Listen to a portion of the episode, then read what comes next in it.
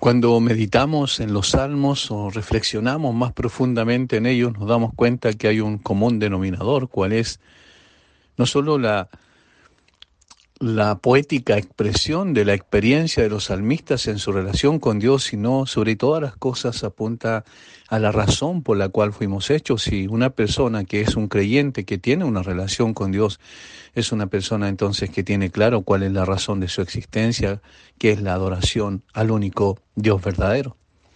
Nacimos para adorar, nacimos para honrar al Señor con todo lo que somos y todo lo que hacemos, y eso es lo que nos están diciendo los salmos, y este salmo en particular nos habla de ese deseo y ese anhelo profundo de este hombre, de este creyente genuino respecto a buscar la presencia de Dios constante y perseverantemente.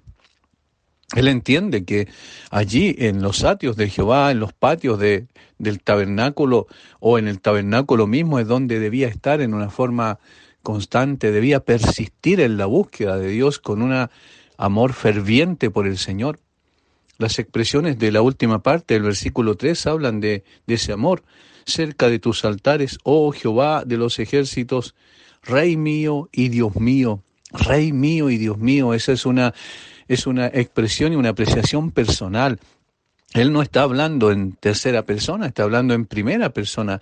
Yo, para mí, Señor, tú eres rey, para mí, Señor, tú eres mi Dios, de tal forma que entendía su su existencia como una relación íntima con Dios y un amor extraordinario hacia, Él, lo que le hacía anhelar profundamente estar cerca del Señor o en la manifestación del Señor en ese tiempo cuando venía sobre el tabernáculo que estuvo en siglo mucho tiempo y después fue trasladado a Jerusalén y a lo que posteriormente sería el templo del Señor también construido por Salomón. Todo su corazón estaba dispuesto para buscarlo a Él. Tenía un deseo permanente de poder estar en comunión con Dios. Eso es adoración verdadera.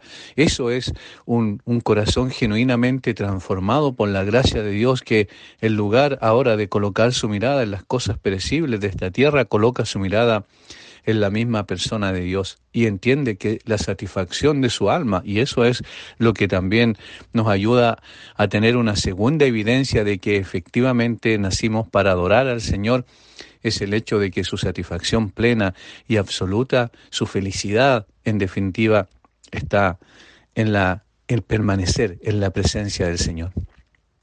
Y eso es lo que dice el versículo 4.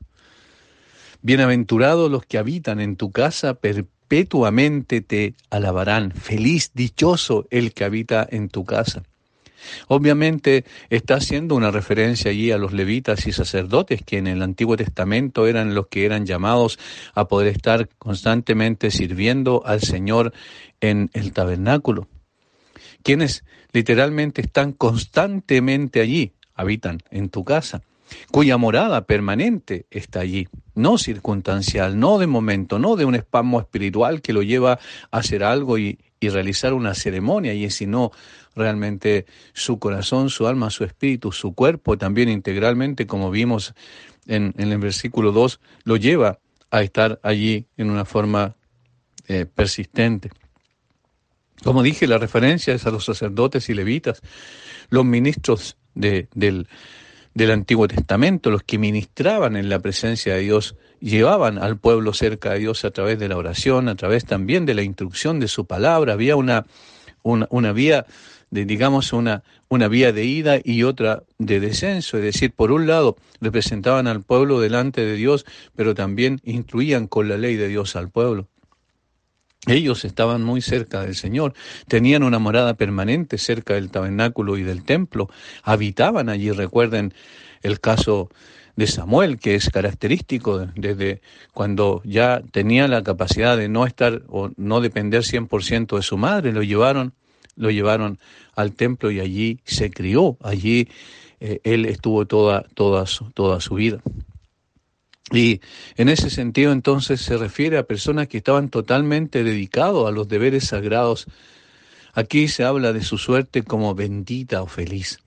¿Qué satisfacción más grande puede haber en el hecho de servir al Señor, de honrar al Señor, de glorificar al Señor, de exaltar al Señor a través de la vida, de cómo somos nosotros. Cuando vemos el Nuevo Testamento, vemos que la Biblia se refiere al, a los creyentes como sacerdotes. Hay una doctrina que restablecieron nuevamente, colocaron en el primer lugar los reformadores, que es el sacerdocio universal de los creyentes. Todo creyente es un sacerdote en el sentido que tiene acceso directo a la presencia de Dios y puede también entonces utilizar ese acceso por medio de la obra del Señor Jesucristo que tiene a la presencia misma en el trono celestial para, para poder interceder en oración por otros y poder él mismo servir al Señor, transformarse su cuerpo en un instrumento de adoración permanente al Señor.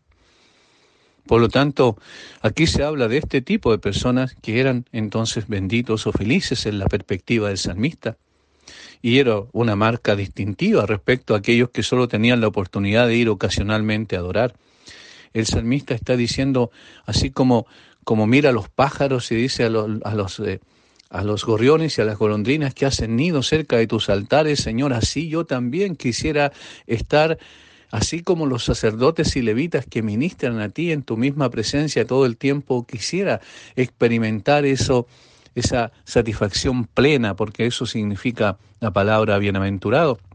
Satisfacción absoluta, satisfacción, satisfacción completa, felicidad genuina, no de acuerdo como la percibe el hombre, sino de acuerdo como Dios Dios eh, eh, la ha puesto en nuestro corazón, de tal forma que cuando estamos en una actitud permanente de adoración, entonces nuestra vida se transforma en un instrumento en las manos de Dios, del Espíritu Santo, como templo del Espíritu Santo, para que podamos adorarlo y honrarlo en forma permanente.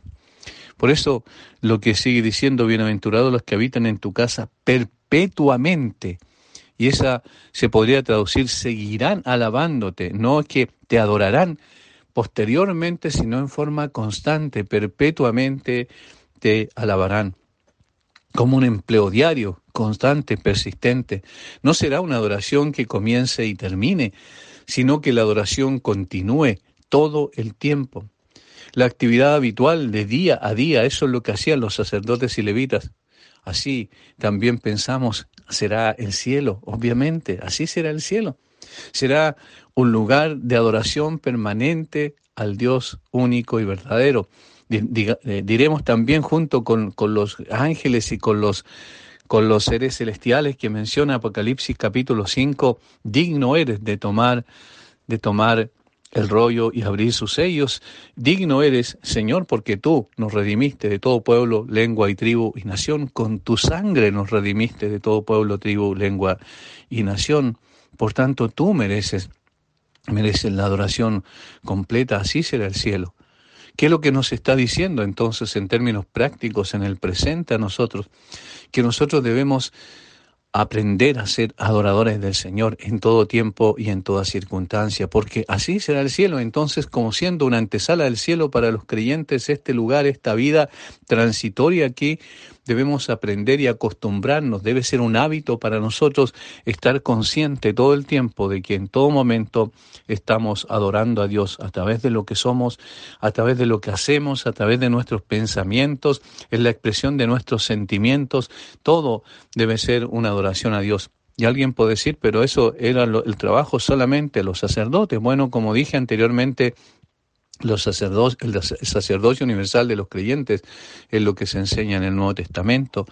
Por otro lado, no significa que estemos todo el tiempo dedicándonos a labores ceremoniales, rituales, religiosas, sino significa que todo lo que hacemos es una expresión de adoración a Dios en nuestra casa, en nuestro hogar, con nuestros hijos, con, con todo lo que significan las relaciones también más cercanas, las relaciones con nuestros hermanos, también tienen que pretender en todo sentido y en todo aspecto la adoración permanente a Dios, porque esa es la satisfacción plena de un creyente. Noten cómo, si pensamos en el, en el cielo, eh, cómo será la adoración. Bueno, allí hay una residencia permanente. Al que venciere le haré columna en el templo de mi Dios y nunca más saldrá de allí, dice Apocalipsis capítulo 3, versículo 12. Esa residencia permanente en la presencia misma de Dios es la que nos permitirá desarrollar. Ahora, cuando estemos en la gloria sin relación con el pecado, adorando perfectamente a nuestro perfecto Dios, porque eso es lo que Él merece, por lo que es y por lo que ha hecho por nosotros. En segundo lugar, además de una residencia permanente allí, habrá un servicio constante a Dios, un servicio tal que puede describirse como alabanza perpetua, tal como lo dice la segunda parte del, del versículo 4, la segunda cláusula, perpetuamente te alabarán. Hermanos, ¿no es maravilloso aquello? No solo conocerlo, sino también eh, presenta un desafío muy grande para el corazón de cada uno de los creyentes. No solo para el, el sentido de que uno está haciendo la reflexión y meditando en esta palabra y buscando también las aplicaciones y las implicaciones de esta enseñanza, sino para, para también quién lo está haciendo. Es decir, es un desafío para mí en lo personal, para ser consciente de que todo el tiempo estoy alabando a Dios y lo estoy haciendo bien o mal de acuerdo a cómo estoy bajo la estructura de la palabra de Dios y la autoridad de la palabra de Dios viviendo. ¿Mm? Este ensalzamiento que, que se menciona aquí, esta exaltación permanente al Señor debe ser una parte, o más que una parte, debe ser nuestra vida constante, integralmente. Al salmista le parecía envidiable la suerte de los pajaritos que tenían sus nidos en las proximidades del tabernáculo en comparación con la suya. Ellos con total seguridad podían colocar su posesión más preciada, sus crías, sus nidos alrededor de los tabernáculos, pero él no tenía la posibilidad de hacer eso permanentemente. Por eso pensó los sacerdotes y levitas también como una segunda ilustración que ministraban en el santuario y que estaban enteramente dedicados a los servicios sagrados y tenían su morada allí en forma permanente. Bienaventurados los que habitan en tu casa, ellos perpetuamente te alabarán. De modo que el salmista desea vivir toda su vida en comunión consciente y bendita con Dios. Esa es, esa es la verdad que transmite claramente el salmista. Caminar con Dios todos los días y en todas las cosas y en todas circunstancias y nunca separarse las oportunidades que tenía de poder también reunirse con otros que tenían el mismo corazón y el mismo deseo como lo hacemos nosotros en el contexto de una iglesia local cualesquiera que sean las ocupaciones que tenía el salmista, cualquiera que sean sus circunstancias y condiciones externas, el punto aquí es que la alabanza será, será su estado de ánimo espiritual permanente. Las circunstancias no cambian eso. Cuando nos va mal debemos honrar al Señor, cuando nos va bien debemos honrar al Señor las circunstancias no determinan nuestra relación con Dios y en consecuencia no determinan también nuestra adoración a Dios, sino que en el momento de dolor y de aflicción y al pasar por situaciones desagradables muchas veces, ya sean enfermedades o otras situaciones de la vida, todo esto no cambia respecto a Dios porque Dios no cambia y nosotros entonces estamos hechos precisamente para alabarlo. Y ese quizás sea la frase más... Eh, más eh, significativa. Estamos hechos, fuimos creados para adorar al Señor permanentemente. Es un estilo de vida lo que significa la, adoración a Dios. Una vida, una vida en santidad, una vida de comunión con Dios, es una vida de alabanza. Cualquiera que sean las ocupaciones, cualquiera las circunstancias, externa. La alabanza, como dije, será nuestro estado de ánimo. Aquellos que han alcanzado la bienaventuranza de la casa de Dios han alcanzado la plenitud de ese anticipo del que habla aquí el salmista. Ellos habitan en la casa de Dios, son hechos columnas en el templo de Dios y ya no salen más de allí. En este mundo elevado, cada lugar está consagrado por la presencia y la sonrisa de Dios. Eso es lo que necesitamos entender. La adoración, como le dijo el Señor Jesucristo a la mujer samaritana, no está consignado o relativo solamente a un lugar, sino que tiene que ver con todo lugar y con todo momento y en todo en toda circunstancia. Siempre Dios estará mirando también con, una sonrisa a los suyos que lo adoran consistentemente. La actividad eh, de adoración es el trabajo más hermoso que un creyente puede realizar. Y no es algo que añade a lo que hace, sino cada cosa que hace es adoración. Y eso es lo que tenemos que, que impregnar en nuestra mente y nuestro corazón. Debemos pedirle al Señor que nos haga consciente que siempre estamos adorando en todo momento y en todo lugar, que todo el tiempo estamos en adoración, porque la presencia de Dios está en todo lugar, en todas partes al mismo tiempo, que no solo se trata de un día a la semana o algunos días circunstancialmente durante la semana, sino todo el tiempo de nuestra vida es una expresión de adoración a nuestro, a nuestro bendito Señor.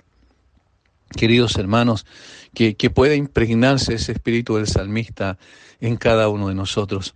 Yo he orado en ese sentido al reflexionar en el Salmo 84, en los primeros versículos, estoy pidiendo al Señor que me haga un adorador verdadero, genuinamente, no solo en la teoría, no solo en este conocimiento abstracto que tenemos de la verdad, sino en una realidad práctica y vivencial que debe ser todo lo que nosotros somos y hacemos cada día como dije, tiene que impregnar todo lo que somos y hacemos, porque de esa manera entonces estamos entendiendo que la razón por la cual estamos en esta tierra es una preparación y una enseñanza para continua para aprender a adorar al Señor como corresponde. Él es digno y nosotros debemos de acercarnos a Él para poder honrarlo y prepararnos así, capacitarnos así para el tiempo en que estemos en la gloria, donde todo será alabanza y adoración al Señor. Todos los seres celestiales, todas las personas que estemos en la presencia del Señor, vamos a estar adorando